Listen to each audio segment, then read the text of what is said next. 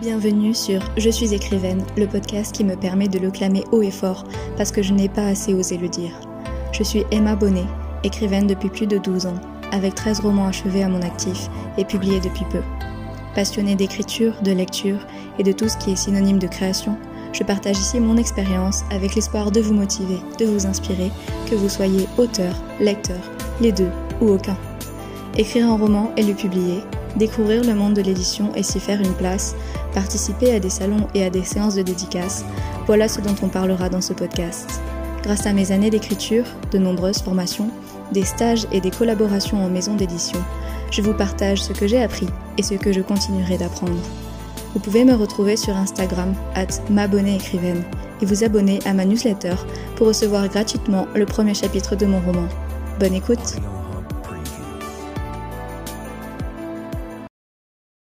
Hello Bienvenue dans ce nouvel épisode de podcast. Je suis ravie de vous retrouver. J'ai l'impression que ça fait une éternité que je n'ai pas tourné un épisode de podcast, même si en fait j'ai juste rien fait pendant une semaine parce que c'était dans mon rythme et c'est pour ça que je fais toutes les deux semaines maintenant. Alors aujourd'hui j'aimerais partager avec vous trois erreurs que j'ai faites avec Passeur de rêve, la première saga que j'ai écrite.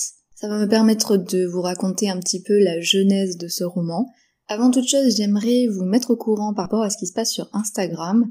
Donc si vous n'y êtes pas encore, euh, sachez que si vous allez voir, j'ai partagé euh, des extraits de La chute des anges, des, phrases en fait, le, début des chapitres en général, à part quand ça spoilé.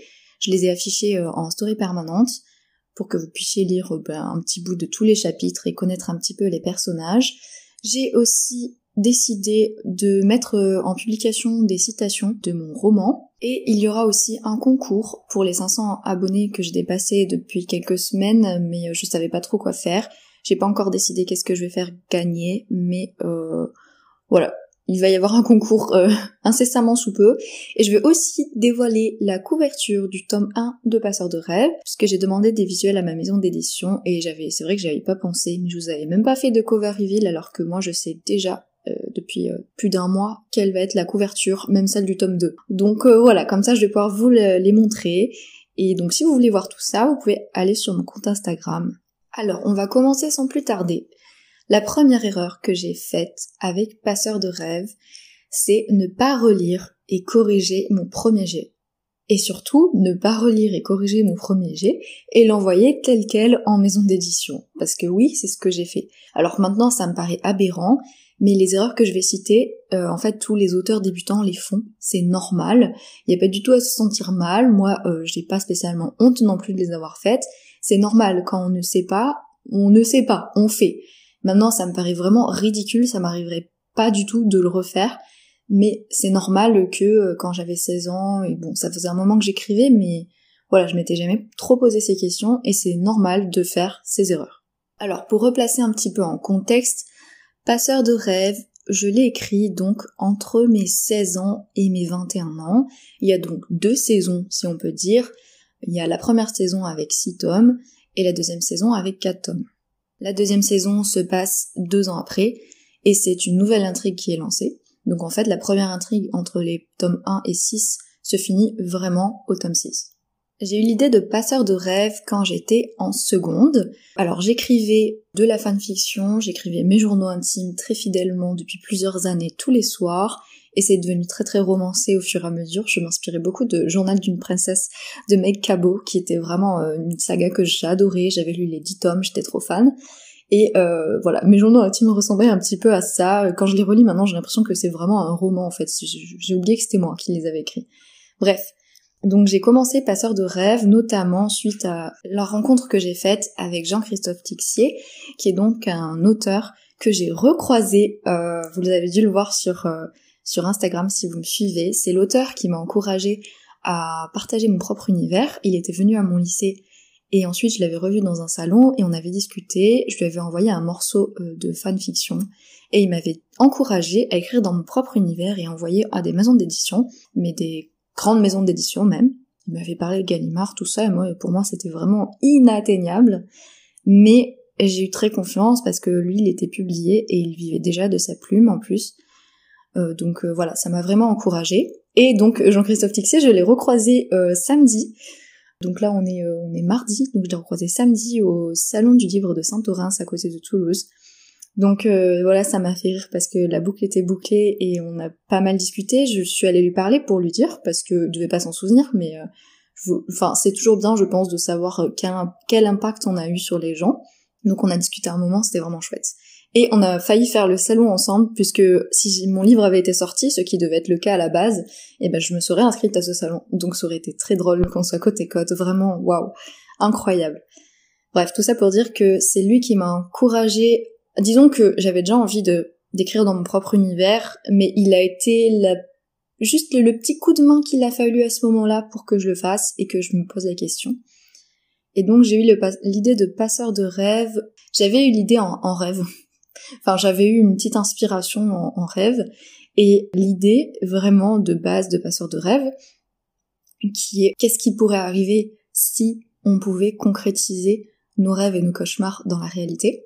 Je l'ai eu après avoir vu euh, le film, enfin la, oui je crois que c'était le, le film 1 de la saga de la trilogie des gemmes, donc euh, Rouge Ruby, euh, que j'adore. Enfin, en fait, je préfère les films que les livres, ce qui ne m'arrive absolument jamais, mais je trouve les films absolument géniaux. Et les livres, je les trouve beaucoup plus lents. Enfin, ça se déroule pas du tout dans le même espace-temps. Bref, euh, je me souviens que j'avais vu ce film et il m'avait retourné le cerveau, je ne sais pas pourquoi. J'étais restée dans ma chambre et je m'étais demandé, euh, enfin j'avais eu cette idée de passeur de rêve qui était venue, alors que ça n'a aucun lien avec ce qui se passe dans Rouge Ruby, mais bon, voilà, donc l'inspiration vient de partout. Et ensuite j'ai passé toute l'année de seconde à noter sur un carnet que j'ai toujours tout ce que je voulais qu'il se passe dans mon livre, des idées de scènes par-ci par-là. J'ai peu à peu tracé euh, les traits de mon héroïne et des autres protagonistes. Je savais peu près qu'est-ce qu'il me fallait. Voilà, petit à petit, je me demandais quels seraient les enjeux. Voilà, qu'est-ce qu'il allait se passer. Et c'est une méthode que j'utilise encore maintenant. Mais euh, c'est vrai qu'à ce moment-là, euh, je l'ai fait en un an parce que je me suis dit bah, que je que je devais déjà finir ma fanfiction. Je sais pas si je l'avais terminée, je crois que non. Donc je voulais finir ma fanfiction, et pendant que j'écrivais cette fanfiction que je publiais sur fanfiction.net, sur Drago et Hermione, comme j'en ai parlé dans un des épisodes, je notais mes euh, idées pour euh, ma propre saga. Alors de base, je voulais que ce soit un roman unique, un one shot, mais euh, finalement, ça a dépassé tout ça, c'est une longue histoire. Donc j'ai mis un an à, à noter toutes mes idées, et puis début, je crois que c'était à la rentrée en de ma première, de mon année de première, pardon j'ai commencé, je me rappelle c'était un mercredi après-midi, je me suis dit bon allez cette fois tu te lances, et je me suis lancée dans mon chapitre 1. Je n'ai pas vraiment eu de blocage parce que euh, bah, je me disais que j'écrivais pour moi. En fait, l'idée de base que je voulais avec Passeur de rêve, c'est écrire un condensé de tout ce que j'aime et de tout ce que je veux lire dans une saga de fantasy qui pour moi a été le genre suprême, c'est-à-dire que tu pouvais euh, me ravir qu'avec une saga de fantasy quand il y avait tous les thèmes en fait dedans. Tous les thèmes que j'adore, une énorme histoire d'amour, de la magie super originale, voilà. Et donc, je voulais écrire cette saga de mes rêves parce que même si euh, j'adore Harry Potter par exemple, je trouve qu'il manque un peu d'histoire d'amour dans Harry Potter, elles sont pas assez développées à mes yeux parce que bah, c'est pas le thème principal, mais pour moi c'est super important. Voilà, il y avait des petites qui dans les sagas que j'adore et que je vénère, manquait, donc j'ai voulu écrire la mienne. Donc j'ai pas eu de problème à l'écriture de ma saga. J'ai écrit au, pas au fil de la plume parce que j'avais planifié. J'ai planifié pendant un moment. Vraiment, je, je pouvais pas m'en empêcher. Euh, c'est vrai que c'était la première fois que je le faisais. Même pour ma Dramion, j'avais pas planifié. En fait, j'avais commencé à planifier quand j'étais à 50% du roman que je savais plus quoi mettre et comment finir. Là, je me suis dit, ah, on pourrait faire ça, ça, ça. Du coup, j'ai essayé de raccorder, je me suis pas trop mal débrouillée, je pense, pour les 14 ans à l'époque, c'était pas mal. Là, j'avais tout planifié de A à Z, mais quand j'ai écrit, mon écriture s'est un petit peu étalée et euh, bah, j'ai dépassé les 500 pages assez vite. Donc j'écrivais quand, en même temps que je révisais mon bac de français et mon bac de physique et, SVT parce que j'étais en première littéraire, donc je passais le bac de sciences en première. Alors de base, je voulais écrire pour moi, ce qui n'a absolument euh, rien de déplorable. Enfin, c'est une très bonne raison d'écrire. C'est d'ailleurs la raison pour laquelle j'ai commencé à écrire. Donc c'est pas grave quand on écrit pour soi de pas relire et de ne pas corriger son premier jet. Franchement, on s'en fiche. Si vous voulez le faire, vous le faites. Si vous voulez pas le faire, vous le faites pas. Le seul problème par rapport à ça, c'est que quand j'ai fini d'écrire mon tome 1, alors, de base mon tome 1 c'était les tomes 1 et 2, puisqu'après j'ai dû couper en deux et réadapter ma trame pour que ça fasse deux tomes. Mais alors de base, il faisait 500 pages, il devait faire quasiment 300 000 mots. Et en fait, je l'avais envoyé tel quel en maison d'édition. Je ne l'avais pas relu. Je crois pas que je l'avais relu.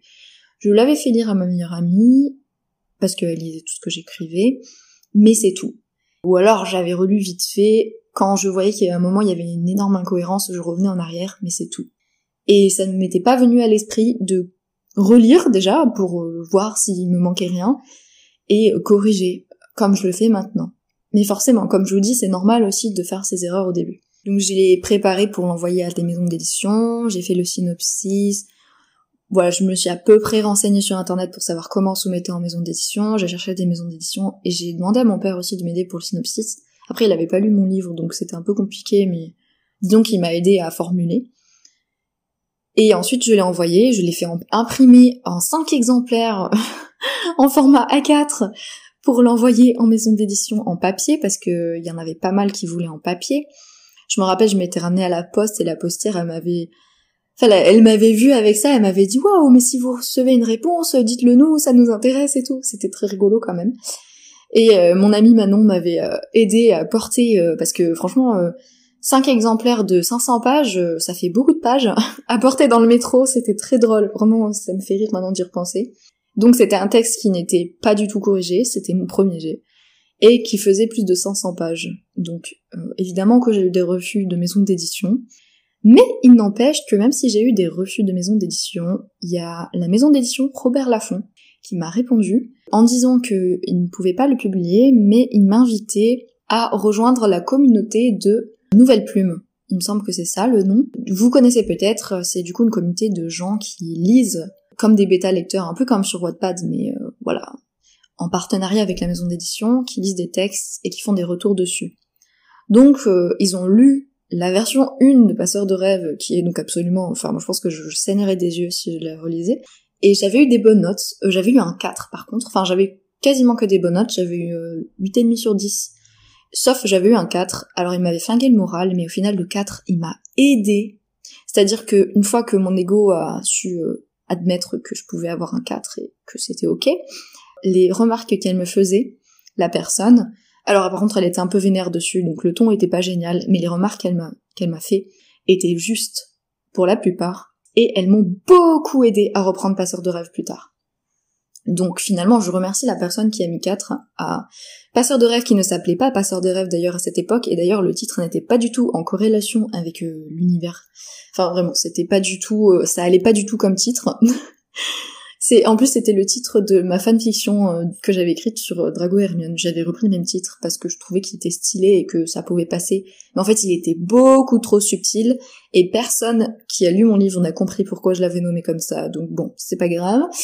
je l'ai changé après coup, mais c'était notamment une remarque de cette personne qui m'avait mis un 4 qui me disait que le titre euh, n'avait aucun sens et elle en avait proposé d'autres et euh, je crois qu'il y avait quelque chose comme passeur de lumière ou quelque chose comme ça. Et en fait, c'est pour ces deux-là, enfin, c'est grâce à cette personne que j'ai trouvé passeur de rêve comme titre, qui en fait est super évident maintenant que j'y pense.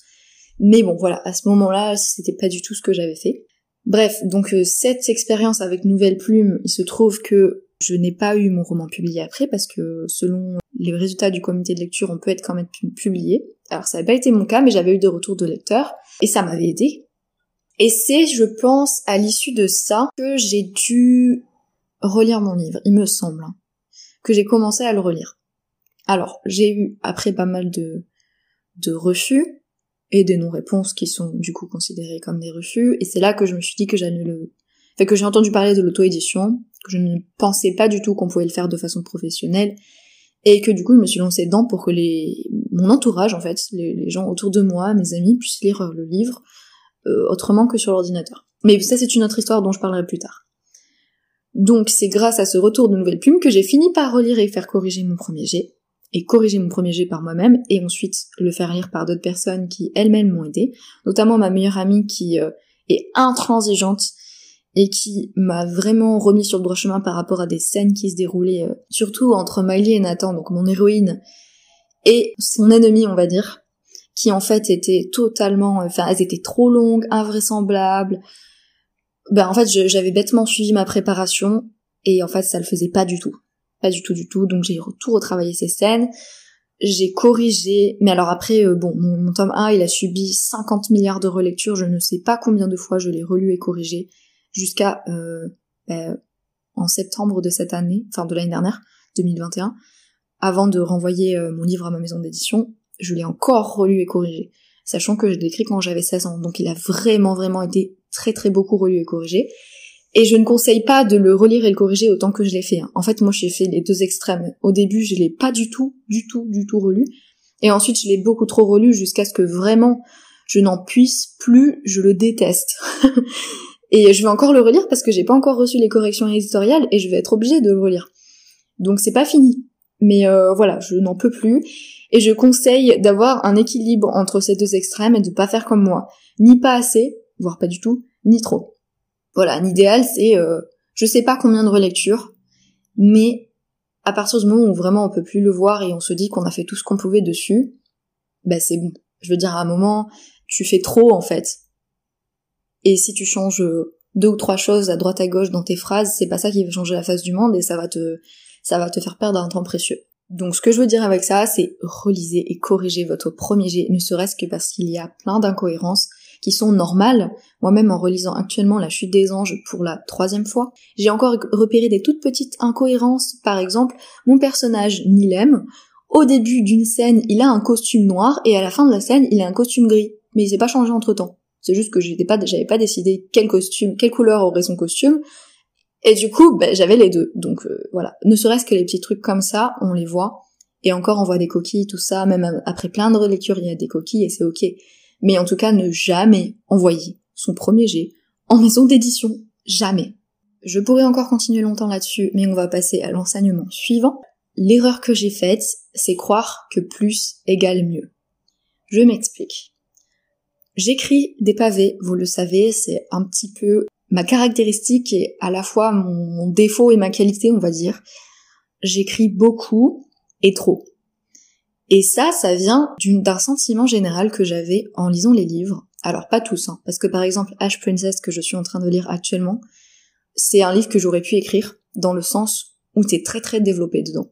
Et je pense que moi, la moi de maintenant, j'aurais raccourci des scènes, vraiment. Je trouve qu'il y a des longueurs, même si c'est super intéressant, mais ça va lentement majoritairement les autres livres que je lisais, je les trouvais un peu trop courts. En fait, je trouvais qu'il y avait trop d'ellipses et j'étais un peu frustrée.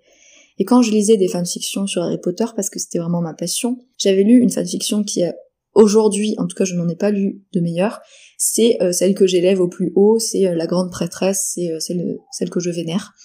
c'était une fanfiction qui s'appelait Tout le monde peut tomber amoureux Malfoy, qui doit être toujours sur fanfiction.net et que vraiment j'ai adoré.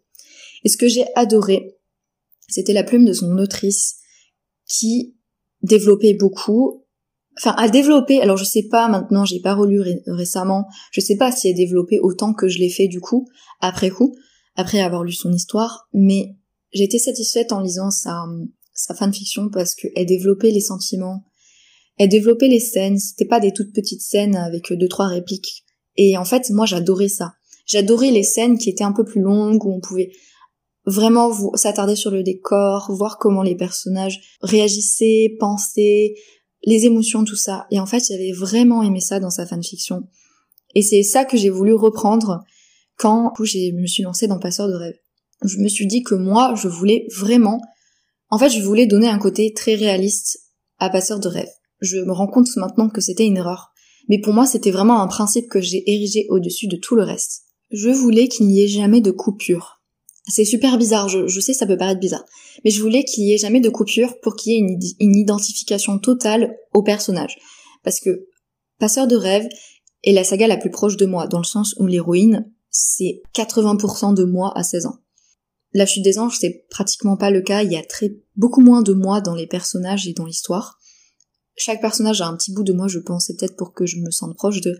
Mais euh, je suis... Euh, alors je suis peut-être un peu plus Joyce que les autres personnages même si Nilem, Gabriel, Alwana, ils ont tous un petit bout de moi, ils sont quand même plus éloignés, je suis beaucoup plus détachée de cette saga. Passeur de rêve, c'était la, c'était un peu ma vie fantasmée, on va dire.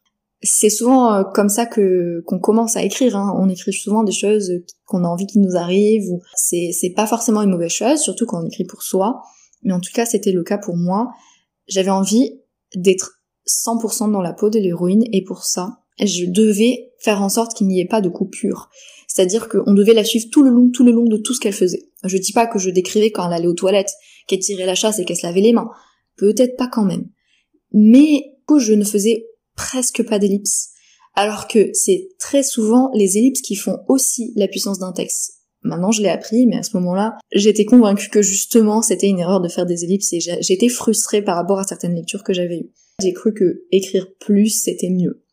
Écrire tout, développer au maximum, c'est-à-dire que j'avais décidé que mes, chapitres feraient 10 pages, et si j'arrivais pas aux 10 pages, je faisais en sorte de rallonger. Je me disais, bon, bah, il faut que j'arrive aux 10 pages, je rallonge. Alors que maintenant, je fais tout pour couper. c'est là qu'on voit à quel point on évolue. Mais je, rallongeais à fond les ballons. Parce que je voulais que ça s'étale. Et je voulais qu'on puisse vivre dans la peau de Miley. Comme c'était euh, personnel et que c'était une saga que je voulais pour moi de base, ça n'avait rien de, de mal. Mais c'était une erreur parce que euh, c'est lourd. C'est très très lourd à la lecture et même moi à la relecture de ma propre histoire, c'est lourd. Vraiment. De s'étaler, parce que moi mon, mon plus gros fléau et le truc que je faisais le plus, c'était de dire une seule idée en un paragraphe avec euh, trois phrases qui voulaient dire la même chose mais qui étaient tournées différemment. Il m'arrive de le faire encore aujourd'hui. Je fais un effort là-dessus et je coupe, coupe, coupe beaucoup à la relecture, à la correction. Ça, c'était vraiment mon truc, et je pense notamment que le tome 10 de Passeur de rêve, donc le tome 10, je l'ai écrit à 21 ans, j'avais plus 16 ans, j'avais 21 ans, et je faisais toujours cette erreur. Je pense que le tome 10 de Passeur de rêve est très long, aussi parce que c'est ce que je fais. Je veux tellement insister sur la détresse de mon héroïne parce qu'il s'est passé un truc qui aurait dû l'achever, la, tuer, elle est tellement mal que je m'étale pendant des pages sur à quel point c'est horrible ce qui s'est passé.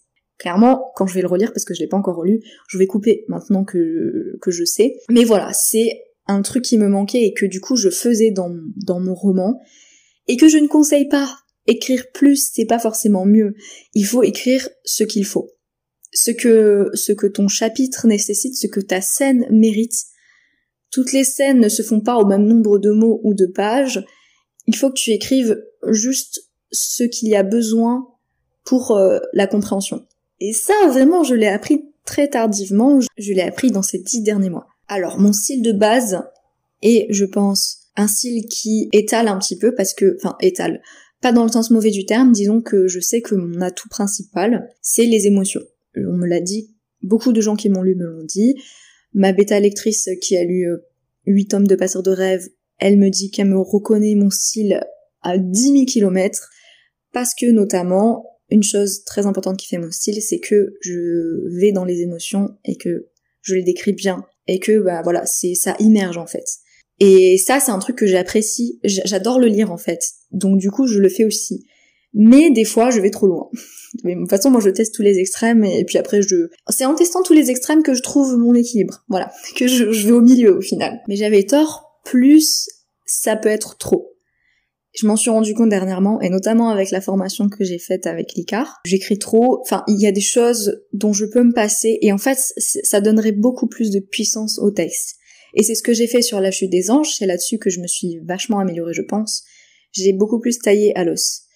Et euh, ça a beaucoup plus d'impact, je pense.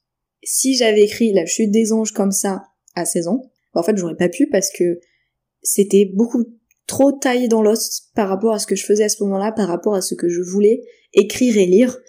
Il fallait euh, que ce soit plus développé pour que je me sente plus proche des personnages. Je dis pas du coup que c'est une mauvaise chose je pense quand même que ça a été une erreur parce que ça m'a demandé beaucoup de travail après coup. Quand on veut publier en maison d'édition, on peut pas, on peut très très difficilement publier un roman de 300 000 mots. Les standards, c'est, alors un bébé roman, c'est 50 000 mots, et un gros roman, c'est 150 000 mots. Et moi, j'ai 300 000 mots pour euh, le tome 6 de Passeur de rêve, que je vais beaucoup beaucoup tailler, tailler, tailler dans l'os. Mais voilà, c'est l'équivalent de deux ou trois romans en fait, c'est incroyable, deux gros romans en fait c'est beaucoup trop. Même en, auto-édition, après on peut le faire, mais ça engage plus de frais. Donc euh, voilà, par rapport au standard, on va dire c'est trop, et puis ça peut être très lourd à la lecture. Même moi, des fois en relisant euh, certains passages, je trouve que c'est que c'est lourd, et c'est pour ça que dans la chute des anges, j'ai été beaucoup plus intransigeante et j'ai coupé. La troisième erreur que j'ai faite, c'est vouloir tout mettre dans Passeur de rêve. Donc ce qui devait être à la base un seul roman et qui s'est décuplé en une saga de deux saisons, dix tomes au total. Vouloir tout mettre dedans, je n'avais pas trop entendu de personnes qui, qui avaient la, même envie. Et je l'ai entendu récemment, je sais plus pourquoi, je crois que c'était une masterclass que j'ai dû suivre ou, un podcast, je me souviens plus. Je, fais, je, suis tellement de trucs, je me souviens plus. Mais c'était une écrivaine qui, euh, qui disait qu'elle aussi, elle avait eu cette, euh, cet écueil de vouloir tout mettre dans son roman. Et en fait, c'est pas possible. Et ma saga Passeur de rêve, je voulais que ce soit l'œuvre de ma vie. Alors, ça paraît drôle maintenant, mais je pense que beaucoup d'écrivains ont cette, euh, cette, euh, cette ambition, et ou, l'ont eu, ou l'ont encore. Et c'est, normal, et enfin, ça n'a rien de mauvais. Mais en fait, c'est juste que c'est impossible. Je voulais une intrigue complexe pour Passeur de rêve, un peu comme les celles de Harry Potter. Et c'est bien, il faut juste hiérarchiser. Ça, je pense que j'ai réussi à le faire avec Passeur de rêve. Je pense que oui. Il faut hiérarchiser les intrigues, parce que si elles ont toutes le même euh, niveau d'importance, ça fait un encéphalogramme plat, ça fait euh, que quand on arrive à un autre rebondissement, bah, le lecteur il est là, ah oui, ah ben bien sûr, un autre rebondissement, ah ben il manquait plus que ça. Et, en fait, ça n'a pas d'impact, euh, l'impact que ça aurait s'il y avait juste trois ou quatre énormes pivots gros rebondissements qui font changer le cours de l'histoire. Ce n'est pas possible de tout mettre dans un roman ou dans une saga. Même si j'ai mis énormément de choses dans Passeur de rêve, en fait, mettre des choses pour mettre des choses juste parce que, par exemple, j'avais envie de mettre une personne handicapée dedans, alors je l'ai mis parce que ça a fini par euh, avoir du sens par rapport à une intrigue secondaire. Si ça n'avait pas eu de sens, si, c'était juste tombé du ciel et que je n'en faisais rien, bah je l'aurais pas mis. Je dis ça comme n'importe quoi d'autre une histoire d'amour où il se passe telle chose, et ben si c'est une idée que t'as comme ça et que ça n'a aucun lien avec le reste, c'est compliqué de le mettre. Il faut pas oublier que les intrigues secondaires doivent être, doivent nourrir l'intrigue principale, servir aux protagonistes, les porter, euh, mettre un euh, mettre un obstacle, enfin freiner leur quête, enfin avoir un lien en fait avec euh, l'intrigue principale. Il faut pas qu'elles soient séparées. Et même si elles sont séparées tout le long du roman, il faut qu'à un moment elles se rejoignent l'écueil dans lequel on peut tomber avec cette volonté de vouloir tout mettre dans une saga, c'est de que ce soit fouillé en fait et que ce soit ben, c'est un encéphalogramme plat où en fait tout est à la même hauteur et surtout tout n'a pas de connexion. Alors j'avais conscience du fait que tout devait être connecté dans mon livre. Ça c'était un truc que que je voulais reproduire après avoir lu Harry Potter parce que je trouvais absolument génial la façon dont J.K. Rowling connecter tout, tout, tout, même des détails qui semblaient n'être que des détails futiles et qui au final avaient une importance capitale. Alors ça pour moi c'était du génie, et c'est toujours. Mais des fois, du coup, il y a des choses qu'on a envie de mettre, mais ça, c'est pas que ça servira à rien de le mettre, mais ça ne fait pas avancer l'intrigue en fait. C'est inutile dans le sens où bah, si tu le supprimes, ça ne change rien. Et je me pose encore la question par rapport à quelque chose que je voulais mettre dans la chute des anges. J'hésite à le mettre, ou peut-être à faire un spin-off là-dessus. Parce que j'ai peur que ça dévie trop de l'intrigue principale si je le mets. Si je le mets qu'en arrière-plan, j'ai peur que ce soit pas assez développé alors que ça a du potentiel. Donc, je ne sais pas encore si je vais le mettre. Ce serait une autre histoire d'amour en fait qui aura un impact sur la chute des anges parce que ça rentre totalement dans, le contexte, mais j'en ai déjà deux à traiter qui sont euh, centrales. Si j'en mets une troisième, j'ai peur que ça fasse trop. Et c'est ce genre de questions qu'on doit se poser, je pense, quand on veut tout mettre. Alors, ce qui est bien, c'est que, enfin, ce que je conseille, c'est de décrire en fait les idées qu'on a, de les lister, de voir où est-ce qu'on peut les mettre ailleurs, ou ne pas les mettre, parce que certaines idées qu'on a nous paraissent géniales sur le moment, mais en fin de compte, euh, après coup, bon, on se dit que c'est peut-être pas si génial, ou alors ça peut être un petit truc qui peut servir à la personnalité d'un personnage, ou une expérience qu'il a eue, mais pas forcément quelque chose de primordial dans un livre. Mais en tout cas, ce n'est pas possible de vouloir tout mettre, enfin de tout mettre dans une saga. Moi, je voulais que ce soit l'œuvre de ma vie, donc je voulais qu'il y ait tout. À un moment, j'avais même réfléchi, j'avais fait une liste, et en fait, je voulais qu'il y ait des bouts de tous les gens que j'aime dedans. Que ce soit une phrase que quelqu'un m'a dit un jour, ou qui le représente, que ce soit un aspect de sa personnalité, que ce soit un prénom. Je voulais qu'il y ait un bout de tout le monde. Je pense que c'était pas une mauvaise chose parce que, voilà, si c'est euh, un bout de personnalité, une phrase par-ci par-là et que la personne se reconnaît en lisant, ça fait toujours plaisir. Vouloir tout mettre juste parce que euh, on a l'impression que voilà, on n'écrira plus autre chose après. C'est, je pense que c'était pour ça aussi que je voulais tout mettre dedans. Je sais pas si c'est une bonne raison parce que ben si tu écris, euh, c'est que tu as envie d'écrire et que tu aimes ça, et il est très très probable que tu écrives d'autres romans après et tu pourras mettre ces autres choses tous tes romans auront des morceaux de toi et, des choses que tu voulais mettre dans le premier initialement. Donc j'ai fini par me convaincre que voilà, c'était pas forcément nécessaire. Il y a effectivement des bouts de ce que j'aime dedans, mais euh, j'ai pas finalement fait ma liste de, tout ce que je voulais mettre de toutes les personnes qui me sont chères. Parce que voilà, j'avais déjà d'autres choses à penser euh, sur la complexité de mon, de mon intrigue. Et euh, voilà, gérer tous les tomes et l'avancée de tous les tomes que finalement je l'ai pas fait si vous pensez ça, que vous voulez tout mettre dans, un roman ou dans une saga, tout mettre de vous, dites-vous que vous avez tout le temps. Vous écrirez plusieurs romans dans votre vie si vous êtes écrivain, enfin si vous êtes écrivain dans le sens, si vous écrivez, si vous faites ça par passion, par envie, parce que voilà, vous, le ferez, vous, vous le mettrez ailleurs. Et il n'y aura pas qu'une seule œuvre de votre vie. Il y aura peut-être une qui sera plus chère à, vos à votre cœur que le reste. Il y en a peut-être une qui vous ressemblera plus, comme moi, Passeur de rêve me ressemble plus du moins ressemble plus à la personne que j'étais au moment où je les ai écrits. C'est, c'est du moins tout craché en fait. Pour moi, c'est, c'est, j'ai livré mes boyaux, mon âme et, tout, tout mon squelette, tout ce qui fait moi dans ce, dans cette saga. Elle est très très personnelle et je l'adore. La chute des anges est beaucoup plus éloignée de moi et pourtant je l'aime aussi. Je, j'adore les deux.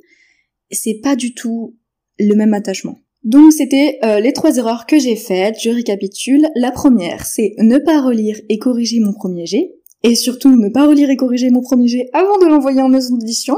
La deuxième, c'est croire que plus égale mieux. Et que, euh, voilà, pour immerger le, le lecteur, pour s'identifier à lui, je dois m'étaler sur des pages, des pages, des pages, des pages, d'écrire tous les aspects de toutes ses actions, de toute sa vie. C'est pas nécessaire. Et troisième erreur, vouloir tout mettre dans un roman ou dans une saga en pensant que ce sera l'œuvre de sa vie et que euh, peut-être on n'écrira plus rien d'autre. C'est possible que ce soit l'œuvre de votre vie, euh, celle qui est le plus chère à votre cœur ou celle qui cartonnera le plus, mais vous écrirez d'autres romans et euh, vous ne pourrez pas toujours tout mettre dedans parce que vous allez évoluer en tant que personne et ça va changer, votre philosophie de vie va changer, vos pensées vont changer, tout va changer. mettez ce que vous voulez mettre dedans, mais vérifiez que tout est cohérent avec l'intrigue, tout nourrit l'intrigue et les personnages, et tout a un lien, une connexion, même de façon infime. Et une autre erreur que, enfin, elle compte pas vraiment parce que j'en ai déjà parlé dans l'épisode d'avant, c'est ne pas me considérer comme écrivaine alors que j'avais déjà écrit six tomes de ma saga Passeur de rêve. Ça c'est une erreur que j'ai faite aussi et euh, qui a dû changer. Je crois que c'était l'année dernière quand j'ai rencontré euh, ma marraine qui m'a aidé en, euh, à postuler pour pour faire un stage en maison d'édition, qui m'a aidé dans mes projets pour l'écriture, tout ça. Quand on s'est rencontrés dans le cadre d'un parrainage avec une association, elle m'a dit mais t'as écrit six livres, à quel moment tu te considéras écrivaine? Quand on aura écrit 12 quand ce sera publié.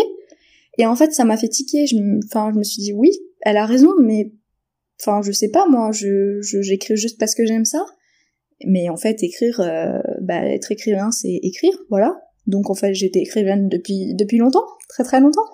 C'est un petit rappel par rapport à mon épisode précédent. Si vous l'avez pas écouté, vous pouvez l'écouter, ça, ça concerne ce sujet. Je vous remercie pour votre écoute. J'espère que cet épisode vous a plu. Si, comme d'habitude, si vous voulez euh, me dire ce que vous en avez pensé, vous pouvez me contacter toujours par Instagram, euh, m'envoyer un message euh, sur Instagram, me mettre un commentaire, voilà, comme vous voulez. N'oubliez pas que vous pouvez aussi noter ce podcast avec des étoiles et mettre un commentaire sur Spotify maintenant. Alors, il n'est pas encore dispo sur Apple Podcast parce que je galère avec mon identifiant je sais pas, il y a un gros problème, je n'y arrive pas, ça m'a saoulé, j'y ai passé des heures, du coup je laisse tomber, je me suis dit que je reprendrai plus tard, et euh, pour le moment j'ai pas eu le courage de me repencher dessus. Donc euh, voilà, c'est la raison pour laquelle il n'est pas encore dispo sur Apple Podcast, mais je vais essayer de de faire en sorte qu'il soit disponible parce que je sais que beaucoup de personnes utilisent cette application. En attendant, il est sur YouTube aussi. Si vous voulez l'écouter sur YouTube, il est sur YouTube. Je sais que c'est beaucoup plus accessible. Je vous souhaite une belle semaine et je vous dis à dans deux semaines pour le prochain épisode. Merci d'avoir écouté cet épisode. S'il vous a plu, vous pouvez le partager autour de vous, vous abonner à mon podcast et lui mettre des étoiles sur les plateformes d'écoute. 5 ce serait top, mais soyez en harmonie avec vous-même. En attendant le prochain, prenez soin de vous et si vous êtes écrivain, osez le dire.